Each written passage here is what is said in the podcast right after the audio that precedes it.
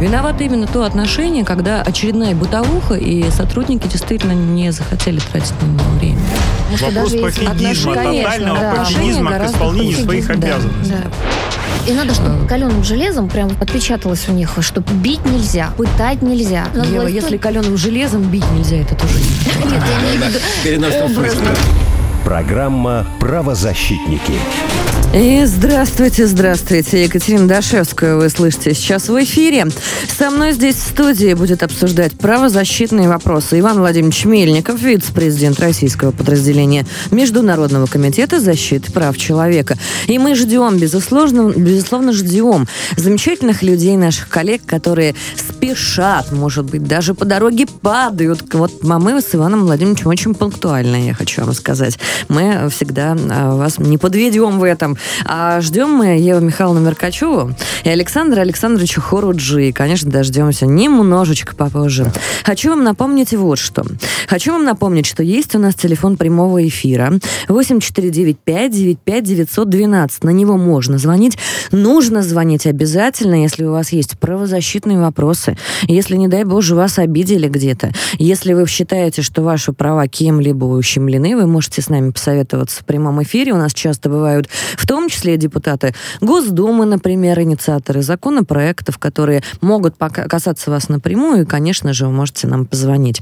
Также нам можно писать в WhatsApp 8968 766 3311 и мой любимый мессенджер Телеграм, естественно. В Телеге у нас есть, конечно же, канал радио, нижнее подчеркивание, спутник. Там есть бот. Можете прямо в тележеньку, уютненькую, через бот задавать нам вопросы. Мы, конечно, на них ответим.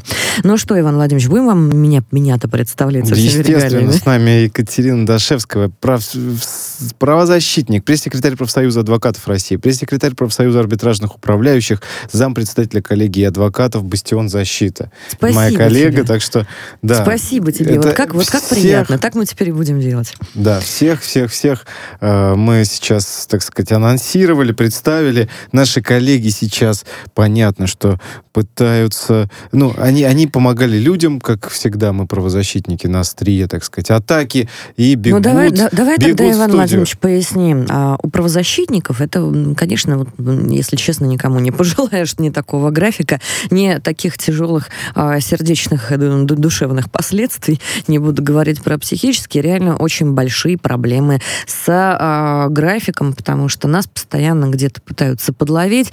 А, постоянно мы слышим по пути в любое место, куда идем, спасите, помогите. Поэтому прошу вот э, снисходительность проявить к, к нашим коллегам, и мы, конечно, будем рады, когда они до нас добегут. А пока, а пока, а пока я вас немножечко, немножечко заинтригую и повеселю. Дело в том, что у нас постоянно возникает вопрос, у нас, то граждан Российской Федерации, да, вопрос с прописками. С этими прописками, но я уже не знаю просто до чего мы еще а, не договорились и до чего мы еще а, не додумались. Так вот, сейчас в Госдуме планируют окончательно устранить в России проблему так называемых резиновых квартир, в которых сотнями прописываются люди и получают соцпособие. Есть такая практика, она не секретная, мы все так или иначе о ней знаем и в курсе. Сейчас ведется разработка законопроекта о запрете регистрации более одного человека на 6 квадратных метров, если это не родственники. А Сегодня только в одной Москве установлено порядка 70, 70 резиновых квартир, где зарегистрированы в общей сложности более 14 тысяч человек. Ну, то есть это действительно неправильно звучит, да, 14 тысяч человек, которые, ну, хорошо, давайте округлим до 10, допустим, а, че- 4 тысячи из этих 14 могут как-то или ам, так или иначе относиться легитимно к выплатам, а, социальным каким-то пособиям, а а остальные-то 10 куда девать? А представляете, какой-то бюджет ежегодный. Вопрос в целом. У нас есть э, т- статья за уголовная, м, так сказать, э, уголовная статья за содействие нелегальной миграции. И объективно, но э, дела по резиновым квартирам уголовные, они возбуждались уже. Это было. А Другой вопрос, что действительно сейчас э, более четко на законодательном уровне решили этот вопрос, так сказать, решить. Решить его кардинально, раз и навсегда. Но действительно, по 200 человек в квартире, мягко говоря, странновато выглядит квартирка-то. Вот. Если бы это, это реально знаешь, было... Как, да, про, про Патрики да. можно шутить, они хорошие квартиры очень долго, но тем не менее. А, мне бы, ты знаешь, хотелось вот вопрос какой поднять в связи с этим. А, он, мы ждем сейчас а, нашего эксперта, а, ждем установки с ним а, связи, это инициатор законопроекта, но, Иван Владимирович, а вот скажи мне, вот ты, ты же знаешь, такой прекрасный портал у нас есть госуслуги, очень удобно. Конечно очень удобный, я его очень хвалю, потому что мне действительно, несмотря на какие-то там первоначальные косяки, на которые я, кстати, страшно ругалась, мне очень нравится вся эта система, она действительно удобная, она для людей. И объясни мне, пожалуйста, вот даже если мы берем, к примеру, Москву, славный наш любимый город, вот в этой вот нашей Москве, чудесно. Я из Подмосковья, если что. Госуслуги работают, все в да. порядке. И а, в этом нашем умном городе, объясни мне, пожалуйста, действительно нужна прописка в квартиру для того, чтобы распределить, например, ту же самую нагрузку на поликлинику или школу? Ну, то есть, действительно, кто-то хочет меня, например, убедить в том, что а, нация, которая занимает первенство в а, сборке роботов-гуманоидов, до сих пор не решила решила проблему распределения технического с помощью а, техновых, э, цифровых средств и искусственного интеллекта, а, внимание, да, в том виде, в котором он уже существует и mm-hmm. уже применяется. Для того, чтобы без всяких прописок вот этих шизофренических а, распределять нагрузку по записи в те же самые школы и поликлиники, потому что лично я не знаю, для чего еще нам нужна прописка. Но Если я ошибаюсь, объясни мне. Запись не всегда работает объективно, я хочу сказать сказать, потому что э, не раз а я с сталкивался... работает? А, значит, а с пропиской чаще работает. Э, чаще работает, бывает такое. Э, но, правда, опять же, не всегда. У меня был интересный пример, когда э, сотрудники московского ОМОНа, значит, э, ну, там, инициативная группа, они обратились ко мне, когда я там вел бесплатный прием населения, и там жены этих сотрудников им вообще там повально более 300 их детей, они остались, в принципе, вне э, детских садов, вне э, школ, да, то есть их оттуда просто-напросто, ну, сказали, ребята, у вас там нет официальной какой-то прописки, э, значит, э, не решили вопрос с московскими властями на тот момент, Погоди, и люди просто Ваня, остались а, а, без Скажи, пожалуйста, без, вообще без прописка еще это вот какая-то легитимная история обязательная, законодательная, потому что, насколько я знаю, нет.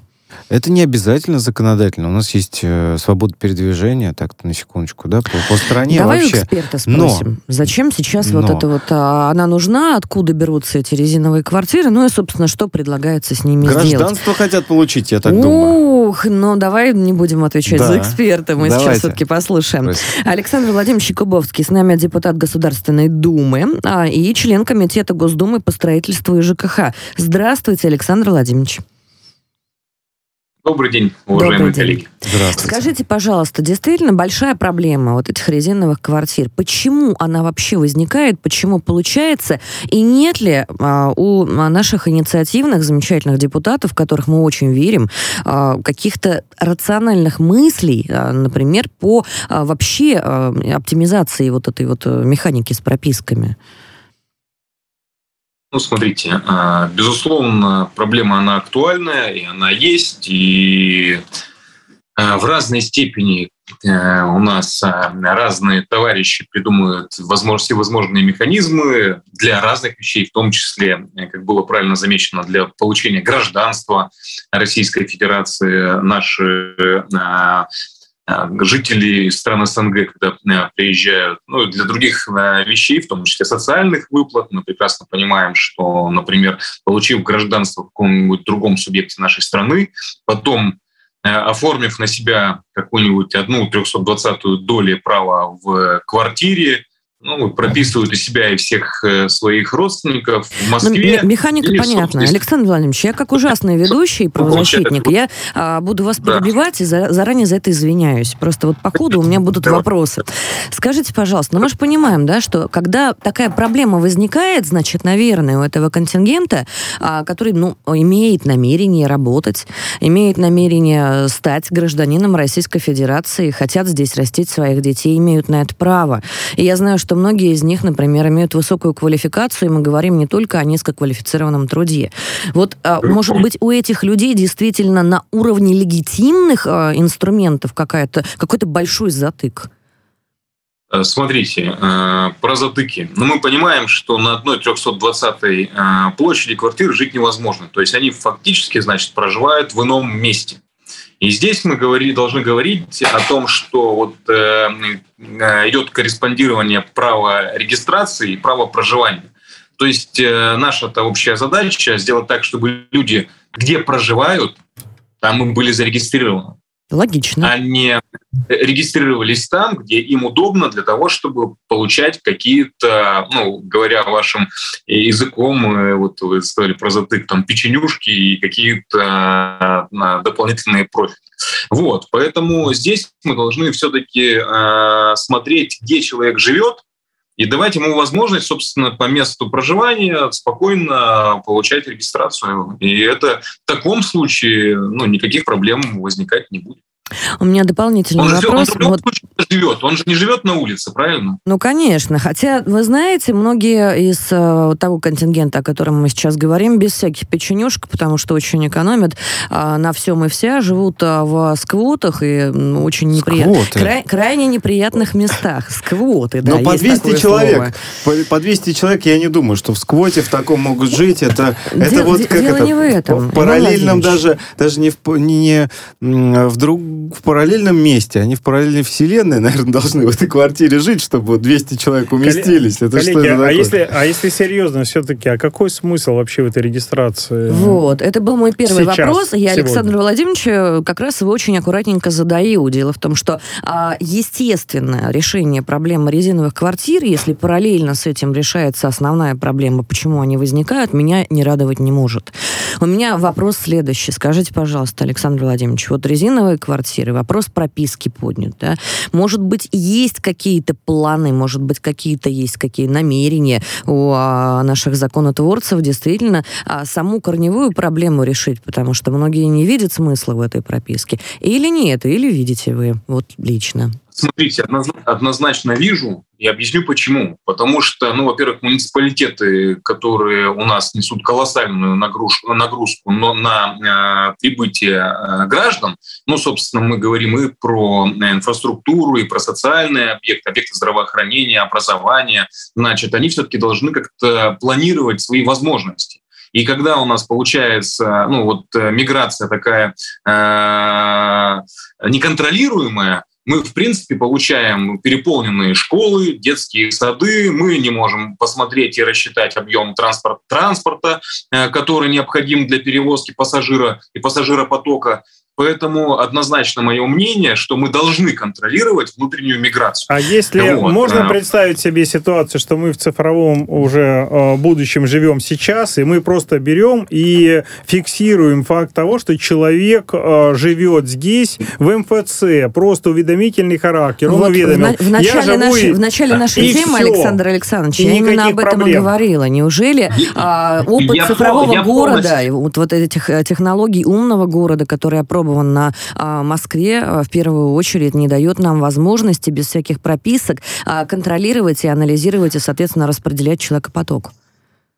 Смотрите, вот мы же еще говорим и про социальные выплаты, да? Ну, то есть, если человек живет там в другом месте, значит, соответственно, муниципалитеты несут э, затраты, значит, на его значит, содержание, Понятно, что мы можем в цифровом э, потоке все это определить. Человек может место пребывания своего просто отметить там галочкой, что я нахожусь здесь. Не проблема.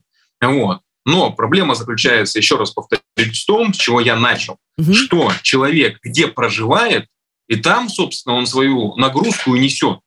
Вот. И здесь он должен ну, фактически отфиксировать свое место э, пребывания. То есть это мы же говорим не только про регистрацию, э, значит, но мы говорим и про место пребывания человека. То есть он уже может там быть и не зарегистрирован, временная регистрация может быть. Да. Вот. Поэтому здесь вопрос как раз в этом и заключается чтобы мы не гнались, вот то, что сейчас происходит, да, за какими-то дополнительными значит, выплатами или возможностями, а чтобы мы их отфиксировали там, где они, собственно, и работают, и находятся, и, в общем, по факту живут. Александр Владимирович Кубовский был с нами, депутат Государственной Думы, член Комитета Госдумы по строительству и ЖКХ. Большое спасибо, спасибо очень содержательно. Спасибо, Коллеги, буквально по 20 секунд, и я, наверное, оставлю свои 20 секунд напоследок. Я считаю, что это пережитки прошлого, что надо разделить все-таки место проживания и место регистрации. И я считаю, что это не тождественные понятия, особенно в современном цифровом мире. Поэтому необходимо упростить и снизить коррупционную составляющую в этом секторе. Я максимально, наверное, поддержу Александра. Я хотела сказать, что еще часть резиновых квартир, например, выполняют социальную функцию. Не нужно об этом забывать. И речь идет о случаях, когда бомжей регистрировали, и были такие у нас прецеденты.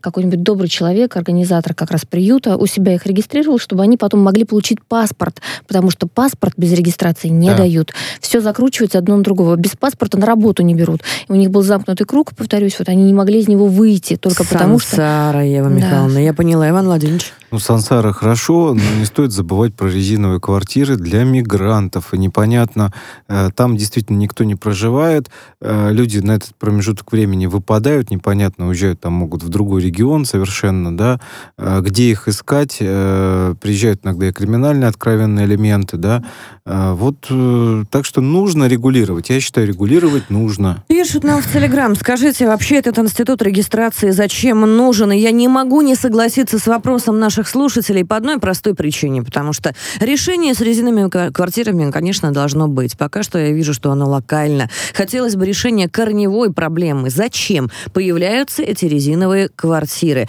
Либо у нас действительно есть такой вот хороший ход, инструмент коррупционный, где человек зарегистрировался непонятно где, и после этого по всей России ездит, и ему очень удобно. И для каких целей еще им тоже не ясно, и правоохранители его потом будут искать.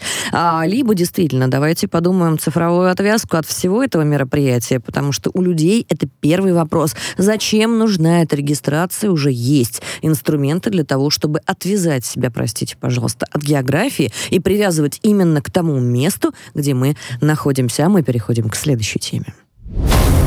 Правозащитники.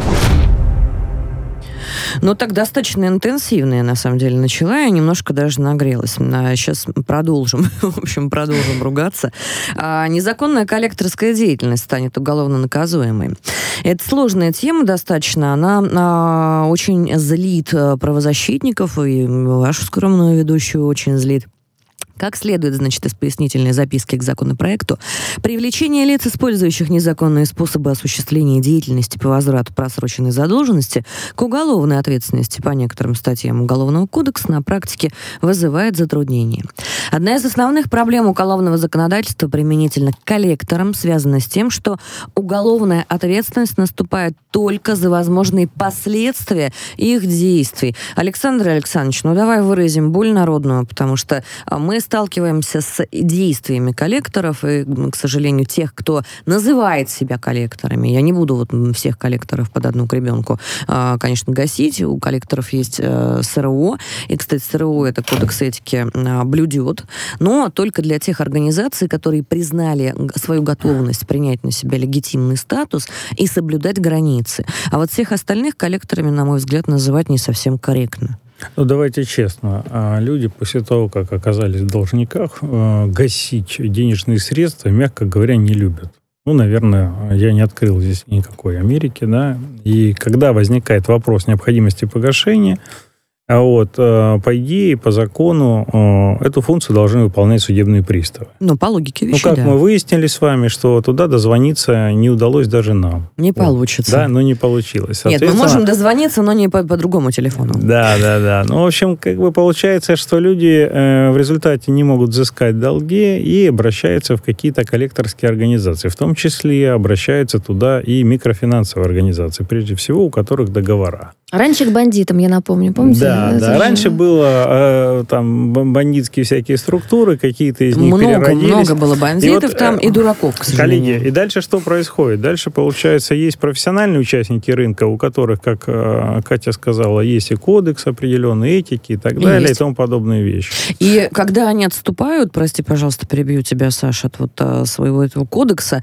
например, и я обращаю на них свой взгляд, и все остальные правозащитники в этот неловкий момент, да, он даже это может случиться случайно, они очень быстренько так ретируются назад и говорят, очень, очень извините, мы, мы не специально, мы очень вежливые люди. Да, вот этих вежливых людей у нас э, в народе не любят. Почему? Потому что ситуации бывают совершенно разные. Бывает человек болен, а, бывает ситуация, когда у него, э, ну, действительно очень тяжелая жизненная э, Работу проблема. Да, потерял. работу потерял, Мгм. всякое бывает. И когда начинаются угрозы, когда начинается трикирование этих людей, оценить ущерб, то, о чем говорят в законе, о том, что он инфаркт получил, инсульт и так далее, зафиксировать это правильно оформить, э, для того, чтобы все это сделать, человеку нужны деньги. И этих денег у него нет, поэтому к нему и пришли коллекторы. Поэтому этот закон, я считаю, необходимо, чтобы не просто был введен, но чтобы он качественно работал, но ударил по тем, в отношении кого он введен. То есть в отношении людей, которые причисляют себя к коллекторам, называясь такими, по факту остались бандитами. Ну, бандитами, конечно, а, громко сказано по одной Ну- простой причине. Ну, э, Александр Александрович, давай так. А, Наверное, бандиты, о которых мы а, говорим, которые как профессиональную деятельность в определенный период времени, когда допускали для себя а, вот такое развитие своей жизни, когда правоохранители меньше времени уделяли таким вот человеческим бедам, а вот это все-таки другие люди. Я Они здесь- сейчас не уделяют времени достаточно. я здесь, скла- я здесь склоняюсь, да, я здесь склоняюсь скорее к человеческой глупости и подлости. Давайте послушаем нашего эксперта, может быть, он лучше сформулирует, но я думаю, кстати, вы меня сейчас все очень хорошо услышали. Борис Юрьевич Митрофанский с нами на связи, адвокат Московской столичной коллегии адвокатов. Борис Юрьевич, здравствуйте. Борис, привет. Здравствуйте, коллеги. Очень приятно вас всех видеть и слышать. Спасибо. Борис, можно я вопрос задам? Да. Скажите, пожалуйста, вот мы как-то слышали огромное количество чудовищных историй по поводу того, когда забирают коллекторы собаку, любимую, выносят... Лабрадора забрали, да. Да, выносят э, вещи, которые просто памятны человеку, они не представляют ценности, их невозможно продать на Из аукционе. вредности. Да, из вредности. Письма, там какие-то вообще вот что-то очень личное, икона, которая вот дороги именно человеку. Вот сейчас таких случаев меньше стало или же нет? Ну, сейчас, во-первых, э, введена поправка по поводу животных, Мгм. насколько я помню. Мгм. Вот, э, обращать взыскание на животных запрещено. Э, Тут, э, Ев, вы не совсем правы в каком смысле. Э, Коллекторы не могут ничего выносить, в принципе, да, ни письма, ни, ни, ни так Мгм. далее. Да, это может делать служба судебных приставов.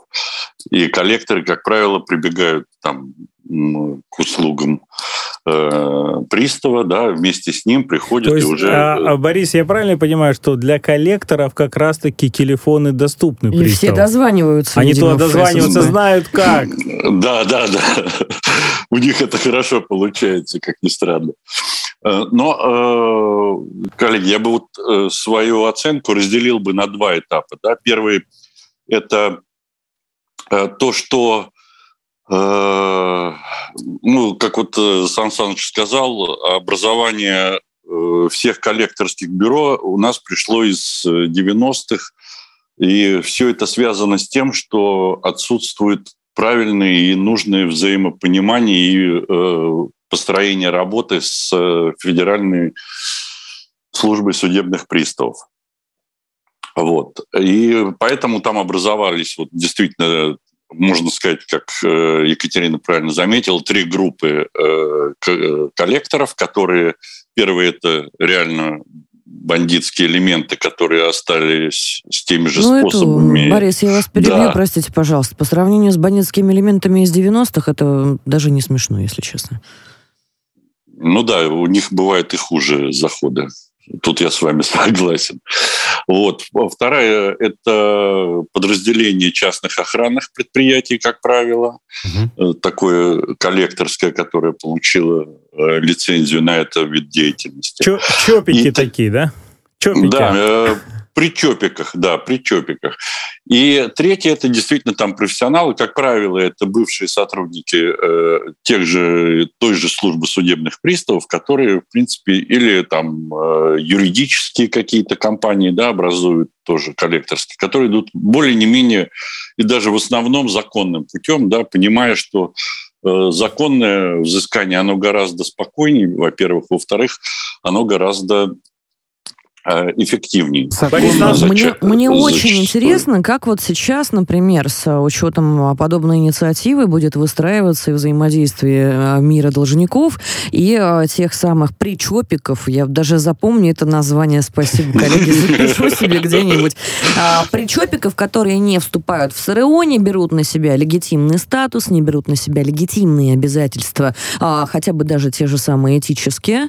Вот, ну и, соответственно, все это ответственность. Мы вернемся буквально через э, три минуточки к вам после новостей. Далеко не уходите, эту тему продолжим. И вот этот вот вопрос мне как раз-таки очень интересно. Если вам э, тоже интересно, пожалуйста, звоните нам и непременно пишите нам и в Телеграме, и в WhatsApp. Мы вам будем отвечать.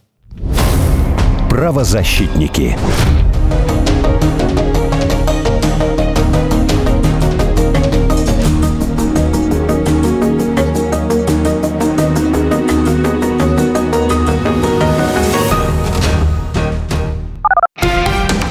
Радио «Спутник». Новости.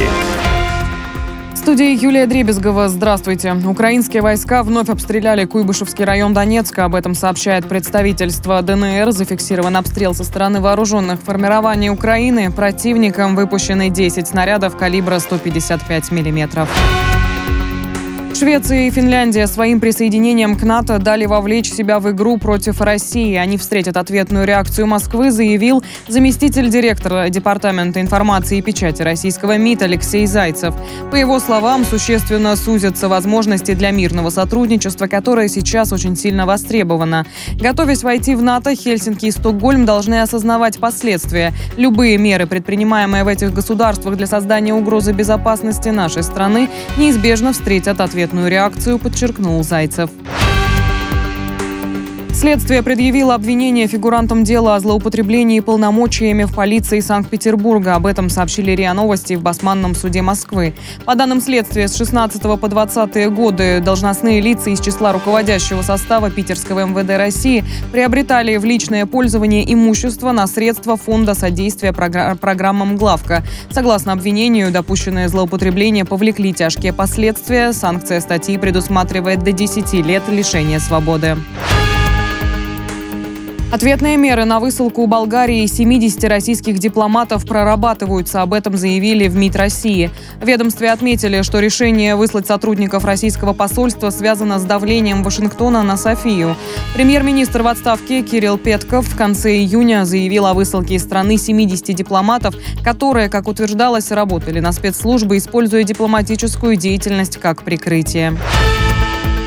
Призыв Госдепа США исключить Россию из спортивных федераций – это попытка подогреть угасающий интерес к Украине, так считает замглавы Комитета Госдумы по спорту Сергей Бурлаков. Любой здравомыслящий человек прекрасно осознает, что санкции, направленные в адрес наших атлетов, несправедливые и даже абсурдные. Вот и приходится изобретать новые информационные поводы, сообщил Бурлаков РИА Новости. Ранее Госдепартамент опубликовал заявление, к которому присоединились более 30 стран с призывом приостановить членство национального национальных органов управления спортом России и Белоруссии в международных спортивных федерациях.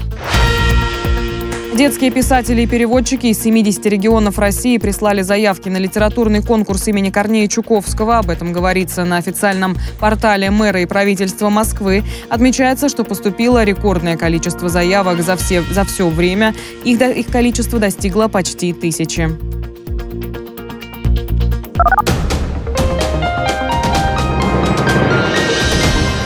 Следующий выпуск через полчаса на радио «Спутник».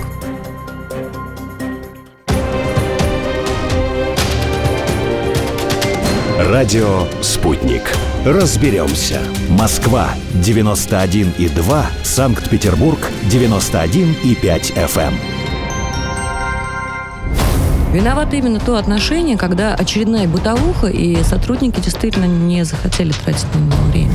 Вопрос пофигизма, тотального да. пофигизма к исполнению своих да, обязанностей. Да. И надо, чтобы каленым железом прям отпечаталось у них, что бить нельзя, пытать нельзя. Ева, если каленым железом бить нельзя, это тоже Нет, я имею в виду образно. Программа «Правозащитники». И снова мы с вами, Екатерина Дашевская, Александр Харуджиева, Меркачева и Иван Мельников. Мы буквально минуточку хотим спросить еще разочек у Бориса Юрьевича Митрофанского, адвокат Московской столичной коллегии адвокатов.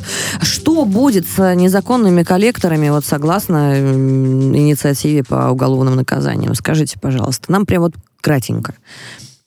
Ну, кратенько, я думаю, особо ничего не будет, да, потому что э, их... Э, Это самое так... неприятное, что я могу услышать. Да. Э, речь идет о ну, законодательной инициативе. Э, ну, мое мнение, если оно так прям интересно, я бы все-таки думаю, что этот закон и эта инициатива долго не продержится, да, по одной простой причине, что мы все прекрасно понимаем, и вот, кстати, с Александром Фуруджи мы обсуждали это неоднократно тоже, что, скорее всего, на смену всему этому э, безобразию под названием коллекторские агентства в том виде, в котором они сейчас существуют, должны прийти частные приставы. Частные это... приставы. Ой, какая, какая Ладно. долгая тема. Мы обязательно к ней вернемся. Обсудим. Спасибо огромное, Мы Борис обязательно к ней вернемся. Она да. будет обширной. А Борис Митрофанский был с нами, а мы переходим к следующей теме. Правозащитники. Власти Турции задержали в аэропорту Анкары детского врача, гражданку Российской Федерации Елену Гавриленко. А, сообщается, что она вместе со спутницей а, следовала, значит, а, транзитом через Турцию, и местные власти обвинили их в нарушении миграционного законодательства. Иван Владимирович, расскажите, пожалуйста. Ну, вкратце ко мне обратились э, по ситуации, когда, э, собственно, задержали э, врачей детских в аэропорту Анкары, для меня это было вообще не, абсолютно непонятно, почему это происходило. В принципе, они не, не летели в Турцию, они просто были проездом там. Транзитом. Да, да, летели. Ну, я думаю, что сейчас для всех россиян это очень актуальная тема, потому что э, практически, э, я не знаю, там процентов 80 как минимум всех полетов, она, э, учитывая, что у нас сейчас есть ограничения на полеты, это происходит именно через турецкие хабы. А, и вот э, в один прекрасный момент э, люди начинают выходить, э, собственно, с территории, значит, аэропорта, даже не аэропорта, а просто вот проходить первичную таможню. Им говорят, слушайте, у вас тут паспорта просрочены, должно для въезда в Турцию быть 120 дней. А, они говорят, мы, мы вообще в Турцию-то не въезжаем. У нас задачи совершенно другие. У нас э, задача там э, перелететь э, в э, Молдавию. Все. Э, им говорят, ничего не знаем, хватают их, э, сажают э, в отдельную комнату и предъявляют обвинения в незаконные, там, значит, в незаконных, в нарушении миграционного законодательства. Что им за это грозит? Грозит помещение в спецприемник, оплата там штрафа, и в последующее выдворение с территории государства. Иван Ильич, а, Причем... подожди, подожди угу. секундочку. А, а обоснование со стороны а, турков на всю эту историю а, ну вот мне вообще было непонятно, какое тут может быть обоснование. Причем здесь э, с Не, ну какой стати нарушение... Ну, ну вот я же все. объяснил. Я объяснил, что они видели. Они видели, что вот нарушение якобы миграционного законодательства. Люди даже к ним не летели. Более того, есть один интересный факт. Для граждан Российской Федерации, как, э, впрочем, и для граждан Молдавии, э, значит, э, есть э, 60 дней без каких бы то ни было препонов вы можете спокойно, э, значит, э, э, пребывать на территории Турции вообще без каких-либо, так сказать... Э, вообще очень интерес... да. интересная туристическая пиар-компания. Александр Александрович, я вижу вопрос я, Я глазах. удивлен, знаете, чем? У нас выполняли функции агентские фактически э, не только туркомпании, которые там раньше готовили документы, но и авиакомпании, которые производят регистрацию на рейсе. Они всегда спрашивают, э, посмотрели, вот у вас в паспорте не хватает, и они обращали внимание. Вот меня удивляет, что в данном случае авиакомпания э, не уведомила человека о том, том, что есть такие требования, и что вообще человек оказался. То есть они не хотят возвращать дальше человека обратно следующим рейсом, и они обычно за этим очень строго смотрят. Как а, вот получилось, что это не увидели? А у меня такое ощущение, что здесь, в принципе, э, может быть, есть какие-то еще обстоятельства. Я предлагаю поговорить Давайте об этом. Давайте спросим. Максим Шугалей у нас на связи, социолог Востока Вет, президент Фонда защиты национальных ценностей. Максим, здравствуйте. Максим, Спасибо, что позвали.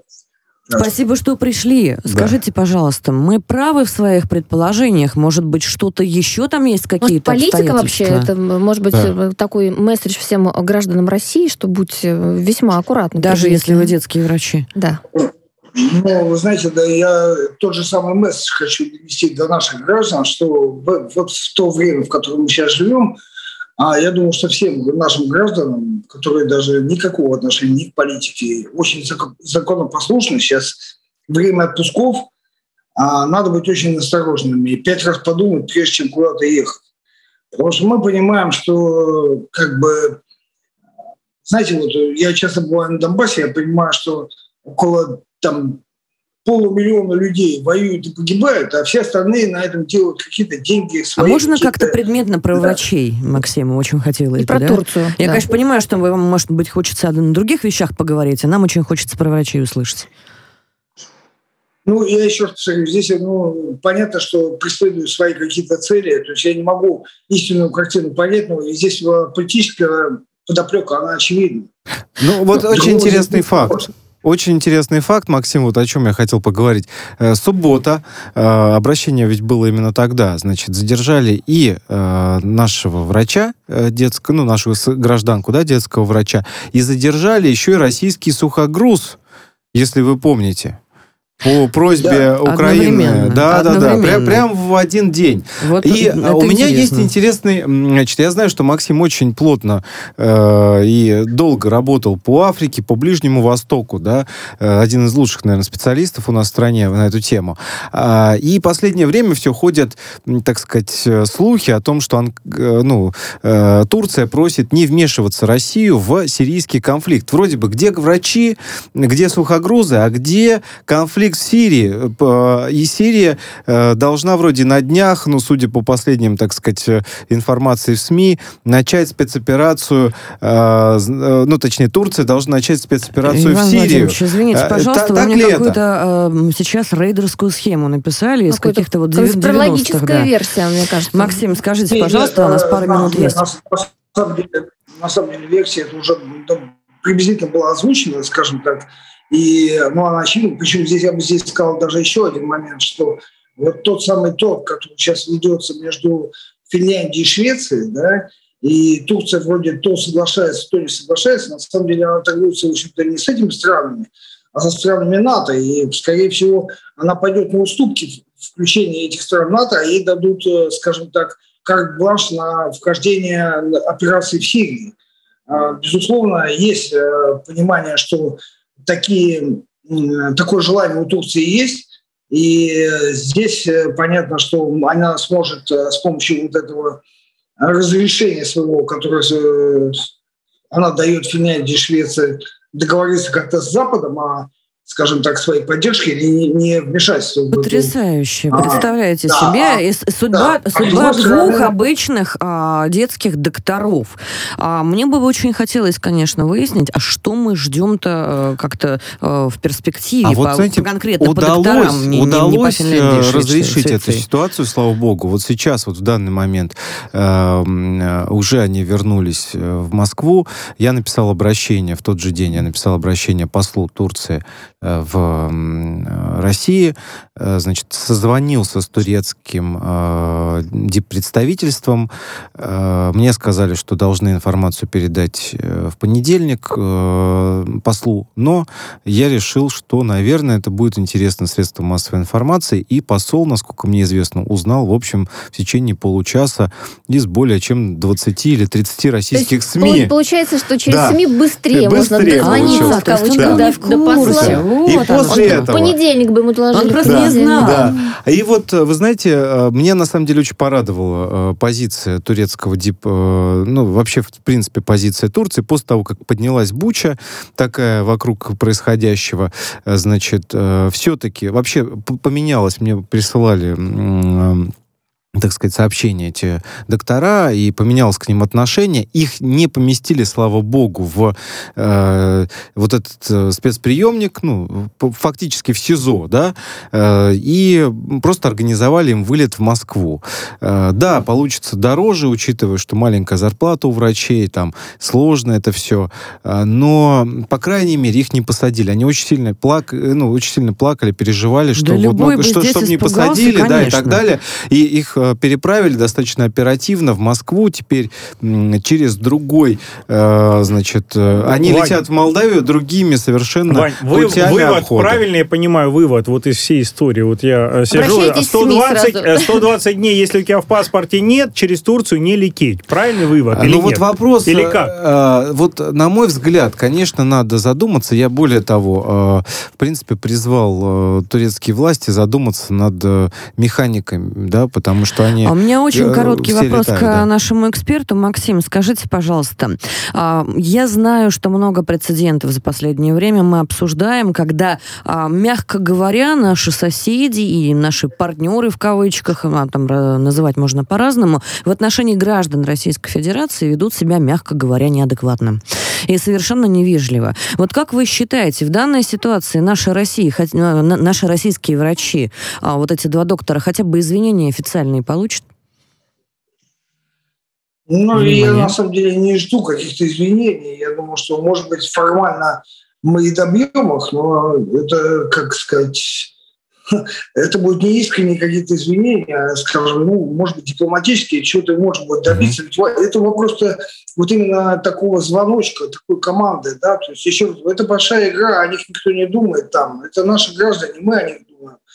И я еще раз повторю, что э, вот эта тенденция, она будет усугубляться. Сейчас, пока вот идет этот конфликт, какое-то время, допустим, надо брать ответственность, если самим тоже приедет вперед. Потому что, еще раз, это не случайность, это, это некая система, э, каждый, э, каждая Система страна выражения пытается- отношений, э, отношения Да. к нам. Да, это понятно. Спасибо огромное за вашу позицию. В первую очередь Максим Шугалей, социолог, востоковед, президент Фонда защиты национальных ценностей был с нами. Иван Владимирович, ну, Спасибо. хочется и тебе сказать спасибо, Спасибо. потому что оперативнейшая реакция на Молодец. проблемы на проблемы наших а, соотечественников за, за рубежом, это просто а, большое-большое желание пожать твою мужественную руку. Я не знаю, как а, СМИ пришли а, на помощь вот оперативно тоже А наши вот коллеги. я хотел бы Но всех, всех хотел, бы, хотел бы всех поблагодарить, потому что действительно одно, один из главных инструментов, который на сегодняшний день пока еще работает,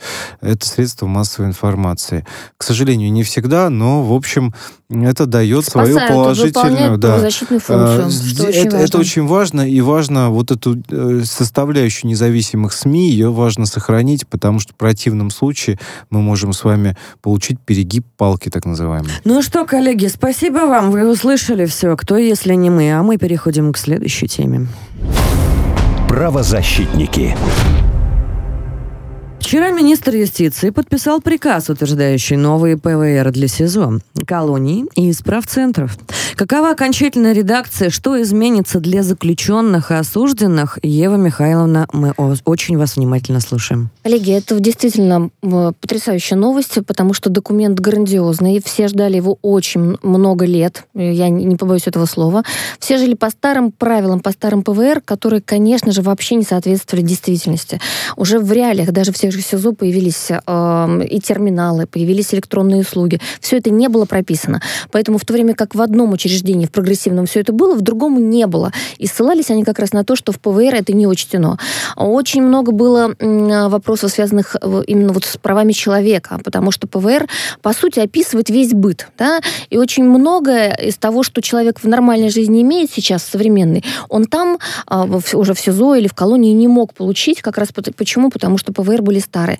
А могу сказать, что работа была проделана, повторюсь, грандиозная. Все это было под эгидой Минюста, и вот замминистра Всеволод Вуколов, он сам у себя в кабинете, вот расскажу, как происходило, это что называется, за кулисье, собирал огромное количество людей, это были правозащитники, это были, естественно, сотрудники ФСИН, это были представители разных ведомств. И то, что он их всех объединял, и они все могли высказаться, и даже присылали свои идеи заключенные и осужденные, и все это было учтено, все переработано, это вот, повторюсь, это потрясающе.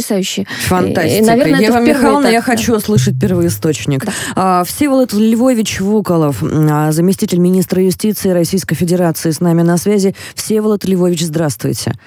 Здравствуйте, рад приветствовать всех э, радиослушателей. Надеюсь, сегодня такая очень светлая, грандиозная новость. Э, приказ Константина Анатольевич Чученко, министр юстиции Российской Федерации, подписал.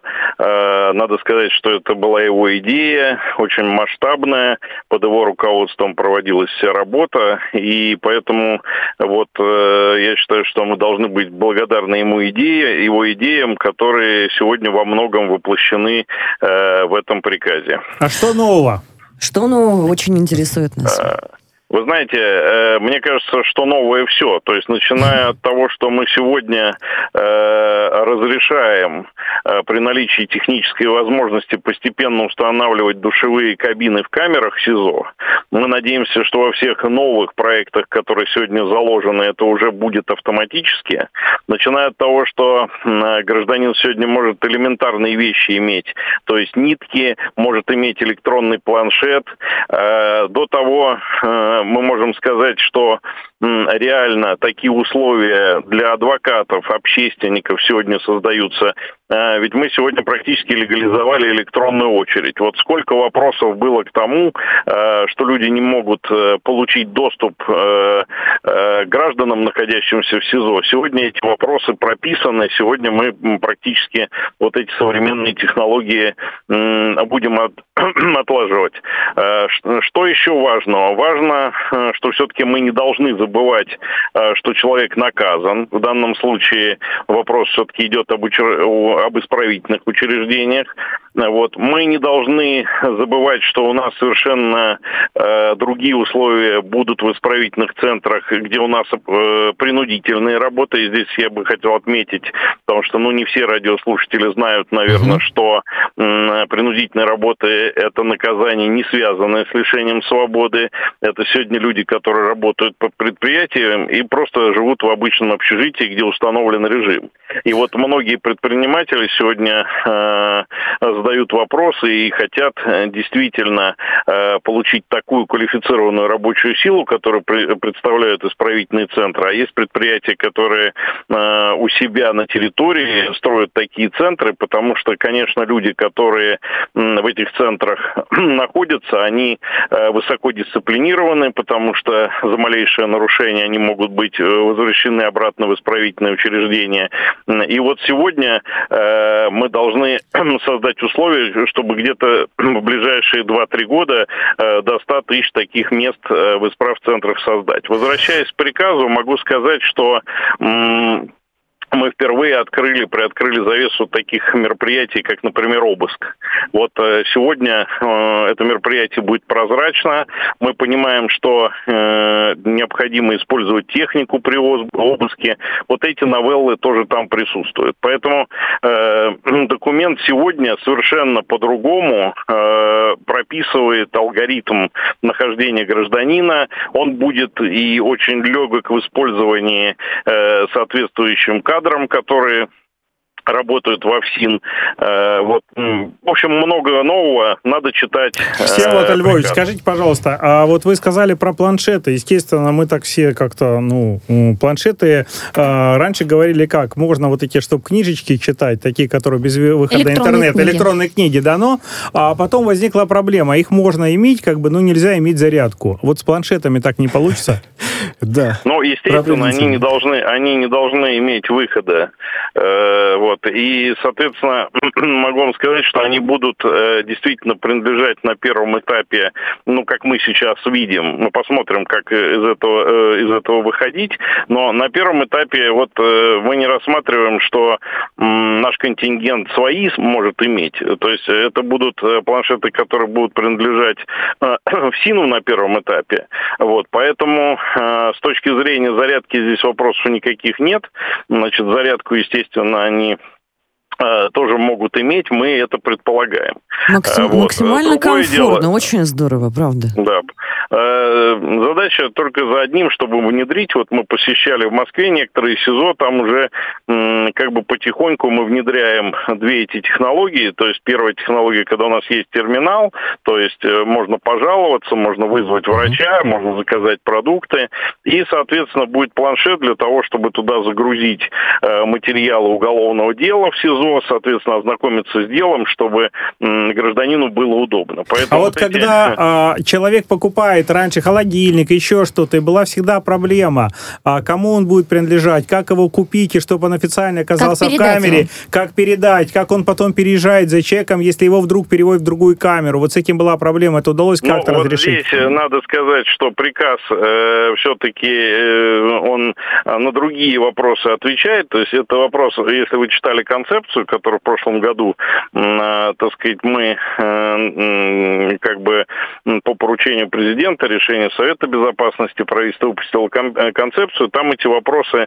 оговорены. Все-таки приказ это такой, как вам сказать, технологический документ, то есть там немножко вопросы собственности не проговариваются в этом плане, поэтому это другая тема. Да, Всеволод Львович, вы знаете, вы говорили о том, что посещали московский СИЗО, я вот много сотен раз тоже тоже проверял следственные изоляторы московские, э, значит, э, на предмет соблюдения прав человека. А не получится ли, как всегда? У нас хорошие приказы, хорошие законы внедряются, а правоприменительная практика без надлежащего э, независимого общественного контроля, она просто не будет исполняться. То есть там, на месте, вы понимаете, если вот в ближайшее время не будет действительно люди, так сказать, заинтересованные, которые будут не бояться как-то э, обличать, да, вот э, если вдруг найдутся какие-то э, действия, э, нарушения этого приказа. Общественный контроль независимый Ева Михайловна хотела бы дополнить, я вижу. А, да. да, а я, я хотела бы... Ну, про... да, а, а, ты ответи тогда, я потом вопрос Ева задам. Михайловна, я, я, конечно, э, отвечу с удовольствием. Я могу сказать, что все зависит от команды. Вот сейчас новая команда в ФСИНе, новая команда в Министерстве юстиции.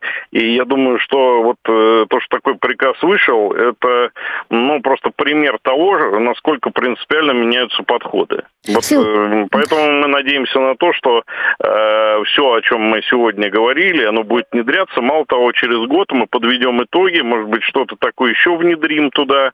А вот, поэтому мы надеемся, что этот документ будет живой. То есть это не вопрос того, что мы сейчас подписали документ, и он э, будет, э, так скажем, стагнировать. Нет, я думаю, что через год мы вернемся к нему. И у меня последний вопрос. Скажите, пожалуйста, все-таки законопроект о пробации. Мы так мечтаем мечтаем, чтобы он когда-нибудь все-таки появился на свет. Скажите, на каком этапе сейчас? Подписан он, не подписан? Где ну, он? могу сказать, могу сказать, что он э, в готовности, mm-hmm. и э, я думаю, что на этой неделе мы его внесем в правительство, и дальше он уже будет прорабатываться на площадке правительства. То есть он, была проведена огромная работа э, в этой части, но предстоит еще большая работа и в правительстве, и, в, соответственно, в Государственной Думе, в Совете Федерации. Вот, Всеволод Львович, у меня Спасибо. очень простой вопрос, на самом деле, под конец конец нашего эфира, прям полторы минуточки у нас осталось, а, о том, что делает и как делает а, министр Чуйченко, я думаю, мы все наслышаны, и это скорее позитивное вот такое восприятие. Скажите, пожалуйста, вот этот сбор а, идей, э, вот эта коммуникация с правозащитниками теми же самыми, это ваша идея? Это идея министра, и э, мы работаем в команде министра. Я думаю, что э, все увидели, как изменилось отношение с приходом э, Константина Анатольевича к руководству Министерства юстиции. Вы знаете, да, я думаю, ни у одного правозащитника в этом сомнений нет, и все подтвердят. Спасибо, Спасибо вам огромное. Спасибо. Всеволод Львович Уколов был с нами, заместитель министра юстиции Российской Федерации. Ну, а что вам, коллеги, хочется сказать?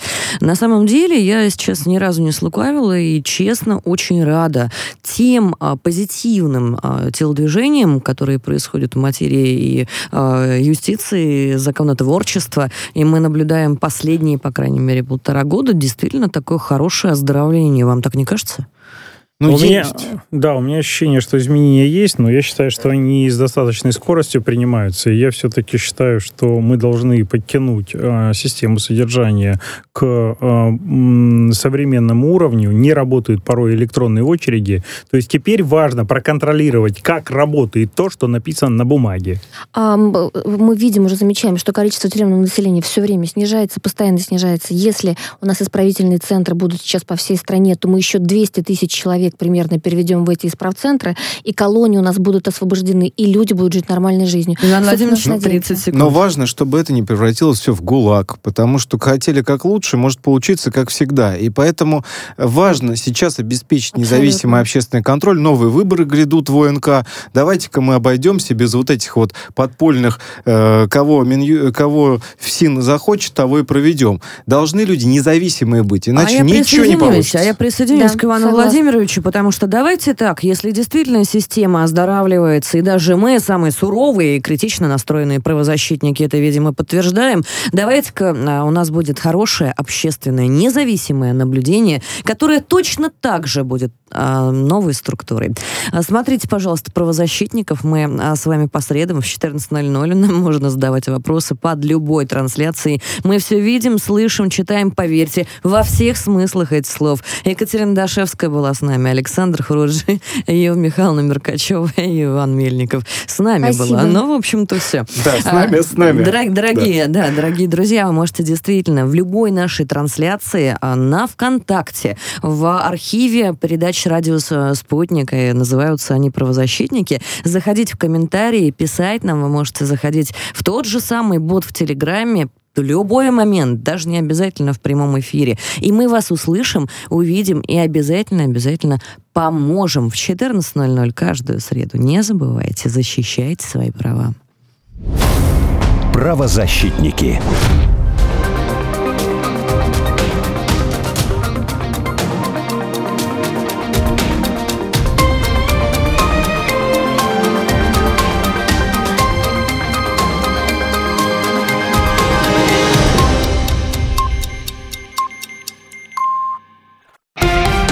Радио «Спутник». Новости. В студии Юлия Дребезгова. Здравствуйте. Украинские войска вновь обстреляли Куйбышевский район Донецка. Об этом сообщает представительство ДНР. Зафиксирован обстрел со стороны вооруженных формирований Украины. Противникам выпущены 10 снарядов калибра 155 миллиметров. Швеция и Финляндия своим присоединением к НАТО дали вовлечь себя в игру против России. Они встретят ответную реакцию Москвы, заявил заместитель директора Департамента информации и печати российского МИД Алексей Зайцев. По его словам, существенно сузятся возможности для мирного сотрудничества, которое сейчас очень сильно востребовано. Готовясь войти в НАТО, Хельсинки и Стокгольм должны осознавать последствия. Любые меры, предпринимаемые в этих государствах для создания угрозы безопасности нашей страны, неизбежно встретят ответ ответную реакцию, подчеркнул Зайцев. Следствие предъявило обвинение фигурантам дела о злоупотреблении полномочиями в полиции Санкт-Петербурга. Об этом сообщили РИА Новости в Басманном суде Москвы. По данным следствия, с 16 по 20 годы должностные лица из числа руководящего состава Питерского МВД России приобретали в личное пользование имущество на средства Фонда содействия программам «Главка». Согласно обвинению, допущенное злоупотребление повлекли тяжкие последствия. Санкция статьи предусматривает до 10 лет лишения свободы. Ответные меры на высылку Болгарии 70 российских дипломатов прорабатываются. Об этом заявили в МИД России. В ведомстве отметили, что решение выслать сотрудников российского посольства связано с давлением Вашингтона на Софию. Премьер-министр в отставке Кирилл Петков в конце июня заявил о высылке из страны 70 дипломатов, которые, как утверждалось, работали на спецслужбы, используя дипломатическую деятельность как прикрытие. Призыв Госдепа США исключить Россию из спортивных федераций – это попытка подогреть угасающий интерес к Украине, так считает замглавы Комитета Госдумы по спорту Сергей Бурлаков. Любой здравомыслящий человек прекрасно осознает, что санкции, направленные в адрес наших атлетов, несправедливые и даже абсурдные. Вот и приходится изобретать новые информационные поводы, сообщил Бурлаков РИА Новости. Ранее Госдепартамент опубликовал заявление, к которому присоединились более 30 стран с призывом приостановить членство национального национальных органов управления спортом России и Белоруссии в международных спортивных федерациях. Детские писатели и переводчики из 70 регионов России прислали заявки на литературный конкурс имени Корнея Чуковского. Об этом говорится на официальном портале мэра и правительства Москвы. Отмечается, что поступило рекордное количество заявок за все, за все время. Их, их количество достигло почти тысячи.